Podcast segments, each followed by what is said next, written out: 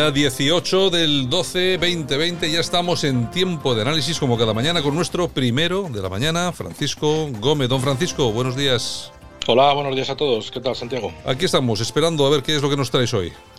Pues nada, estamos con la resaca, el cotilleo generalizado que aparece por todos los medios, que si mm. es, sí, sí, el gobierno se lleva bien o se llevan mal entre ellos, parece que no pasan más cosas en el país, ¿verdad? Efectivamente. De hecho, bueno, pues hay algunos medios que han hecho, se han hecho eco de que Margarita Robles no aplaudió a Pablo Iglesias en el Congreso de ayer. No debe ser importante, o estaría mirando el móvil o estaría despistada, porque no creo que, que sea por nada grave. Ya saben que Ayer estuvieron los dos, Pablo Iglesias y, María Jesús Montero, pues discutiendo, según dicen, en los telediarios, pues en los pasillos del Congreso, pero vamos, que yo no le demasiado recorrido porque al final eh, Podemos y Pablo Iglesias nunca han estado mejor, por lo tanto sería una auténtica estupidez que ahora empezaran a llevarse mal y rompieran las relaciones. Bueno, bueno o espera que esto igual es otra operacioncita encubierta del amigo Redondo eh, para que se hable de ello y no se hable de otras cosas. A mí ya no me extrañaría nada, ¿eh?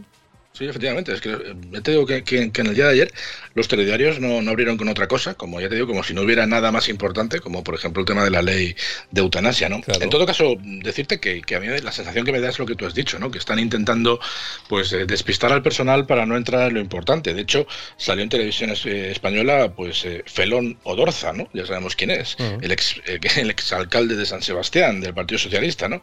Diciendo más o menos que los antiguos de, miembros del PSOE, hablaba por, por eh, por, por Felipe González y por, Alfonso Guerra, dice que es que no se adaptan a los nuevos tiempos. Le faltó decir, bajo mi punto de vista, que es que los tiempos de la cultura de la muerte, pues eh, que son que a la vista está eh, por, lo aprobado ayer en, el Congreso, la abyecta ley de la eutanasia, pues y por, su gestión de la pandemia con 75.000 muertos, pues se ve que a los antiguos del PSOE, que yo no digo que sean buenos ni malos, tampoco es que me gusten demasiado, pues se ve que se les atraganta, ¿no? Y claro, la nueva cultura que están instaurando del, en el nuevo partido sanchista, pues parece que, no.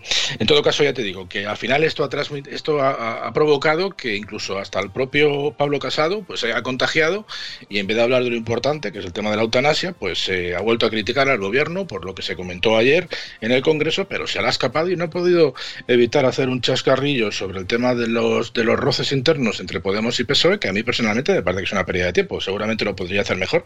Te digo que cuando hay que dar un palito se le da debidamente. Vamos a escucharle últimos años. Hoy, señorías, no solo empezamos a legalizar la eutanasia y a conquistar un nuevo derecho. Hoy también emprendemos el camino para que este derecho esté incluido como una prestación más en la cartera de servicios del Sistema Nacional de Salud. En cuanto la ley esté aprobada, en el Ministerio de Sanidad empezaremos a trabajar para que el derecho sea inmediatamente efectivo. Avanzaremos así en la humanización del sistema público de salud, que una vez más será garante de la libertad y la dignidad de las personas, proporcionando las garantías sanitarias necesarias y la seguridad jurídica oportuna. El paciente es la razón de ser del sistema sanitario y debe ser tratado como un ser humano, no como una enfermedad. Señorías, como sociedad no podemos permanecer impasibles ante el sufrimiento insoportable que padecen algunas personas. Y sabemos que en ciertos casos, para, morir con dignidad, es preciso contar con ayuda profesional. La votación de hoy viene a demostrar que España es una sociedad democrática lo suficientemente madura como para afrontar esta cuestión y garantizar los derechos de estas personas. Muchísimas gracias. Gracias, señor ministro. Bueno, eh, Francisco, esto de para morir con dignidad hace falta ayuda profesional. Oye, eh, ya profesionales, ya podías llamar a los de ETA o alguna cosa de estas, ¿no? Ya que estamos, pero no obligar, a, no obligar a los médicos.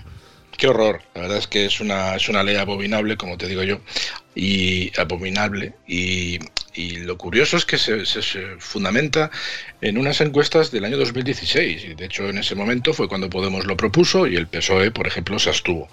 Evidentemente, que ahora lo aprueben, pues es un síntoma de que, bueno, pues que están siendo chantajeados o sencillamente que la moral de los que estaban antes y ahora siguen estando, pues, pues ha cambiado radicalmente, ¿no? En fin, es un, es, es un horror y esperemos si algún día el Partido Popular vuelve al poder, pues que tome nota, como dijo ayer, oído cocina, y, y se se cargue esta ley inmediatamente. Como os decía antes, eh, Pablo Iglesias, pues el hombre a veces parece estar un tanto despistado porque no ha estado en el Congreso y tampoco donde estaba hablando, pues ha hecho mención de este tema. No sé, vamos a escuchar a Pablo Iglesias. A Pablo, a Pablo Casado, perdón. Sí, a Pablo Casado. Vamos a escuchar a, a Pablo Casado en estas declaraciones. Estamos viendo un gobierno descabezado, más que cabezón, vemos un gobierno descabezado y sobre todo lo que estamos viendo es que los líos internos del gobierno hace que el gobierno se despreocupe de los españoles. Se ocupa de esos líos y deja abandonados a los españoles en las preocupaciones reales, que son el empleo, que son la educación, que es la salud. En estas fechas navideñas, pues otra vez más, Pedro Sánchez se oculta detrás de las comunidades autónomas y no asume su responsabilidad, que es lo que le pedimos desde el Partido Popular. Sì, fate show. Como te decía antes, yo creo que aquí Pablo Casado anda bastante despistado. El gobierno ni está descabezado, ni tienen, ni dejan los problemas que tiene el país eh, de lado. Saben de sobra cuáles son los problemas y precisamente los dejan de lado porque es lo que les interesa. Yo creo que aquí Pablo Casado, una vez más, y hay que reconocer que, ayer y antes de ayer dijimos que había estado bastante bien, pero hoy no, no, anda, no anda espabilado. Yo creo que vuelve a darnos una de cal y una de arena y como considero que hoy el tema era la eutanasia, pues vamos a darle el protagonismo que se merece a la gente de Vox, que son los que hoy han dado la cara. Eh, vamos a escuchar a Lourdes Méndez, que la mujer pues eh, decía lo que podía en el Congreso pues en contra de, de esta ley. Señorías, cuando acabe este debate, señorías de la izquierda radical, comunistas, separatistas, herederos del terrorismo, oportunistas, diputados enemigos de España y de los españoles, cuando culminen esta traición aprobando esta ley despiadada, inhumana e ilegítima, ustedes lo celebrarán.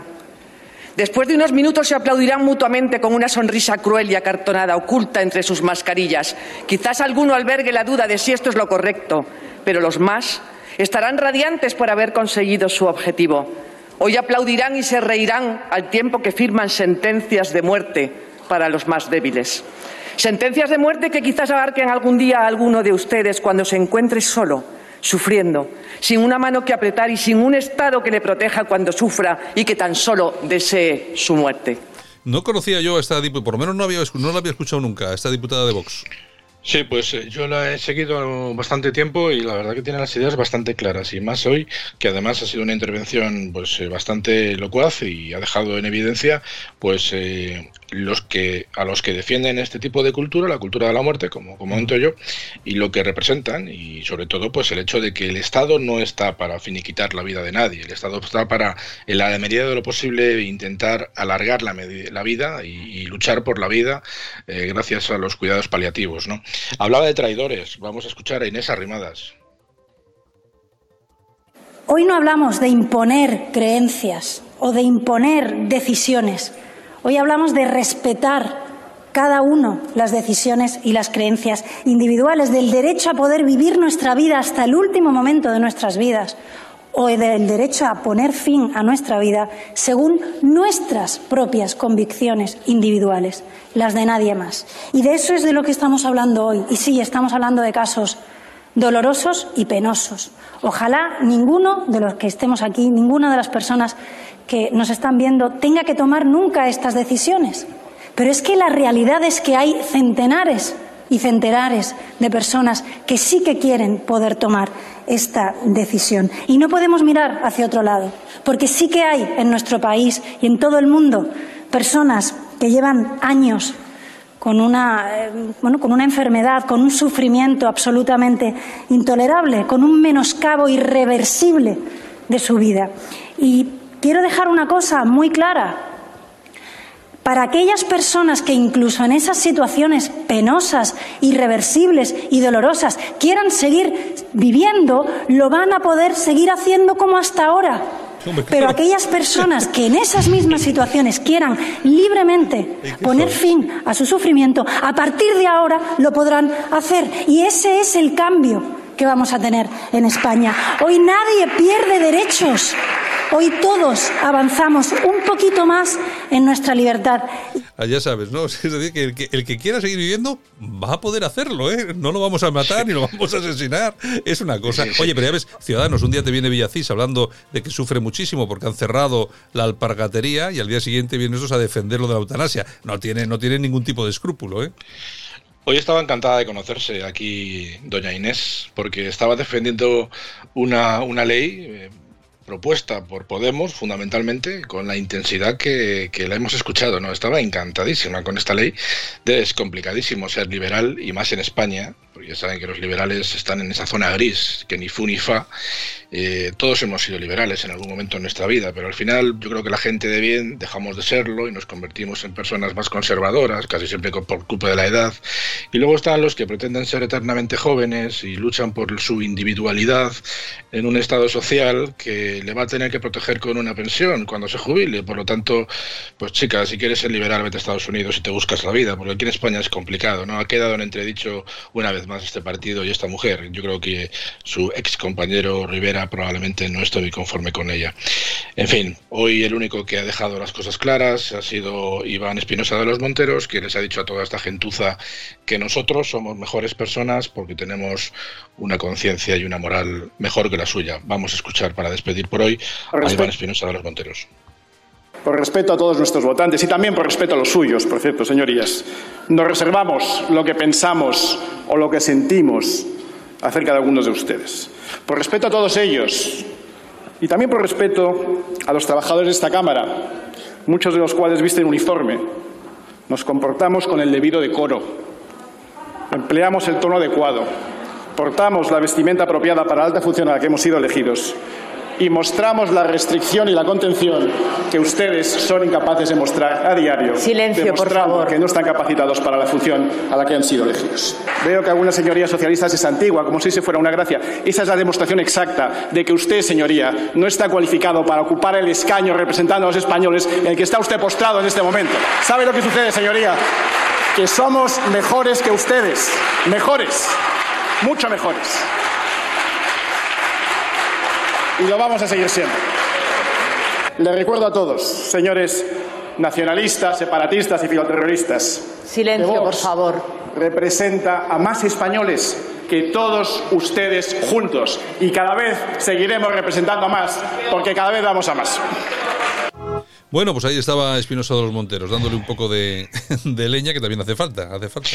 Yo creo que hasta los votantes del PP hoy se han visto representados por Iván Espinosa, puesto que al final lo que les está diciendo es lo que hemos escuchado. Somos mejores que todos ustedes o todos vosotros y efectivamente hay una amplísima parte del Parlamento representado por congresistas que no merecen serlo ni por su pinta, ni por su manera de pensar, ni por su manera de entender el está mundo. Claro, está claro, son, son, mayoría, forman parte de ese gobierno Frankenstein que nos tiene secuestrados a una inmensa mayoría de españoles de bien, y es lo que nos toca vivir, Santiago. Así que de momento pues nos toca pechugar. Así que seguiremos eh, en la lucha y en la brecha. Apechugaremos hasta, hasta el lunes, que nos volveremos a escuchar, ¿de acuerdo? Venga, un buen fin de semana a todos. Venga, igualmente, buen fin de semana, Francisco.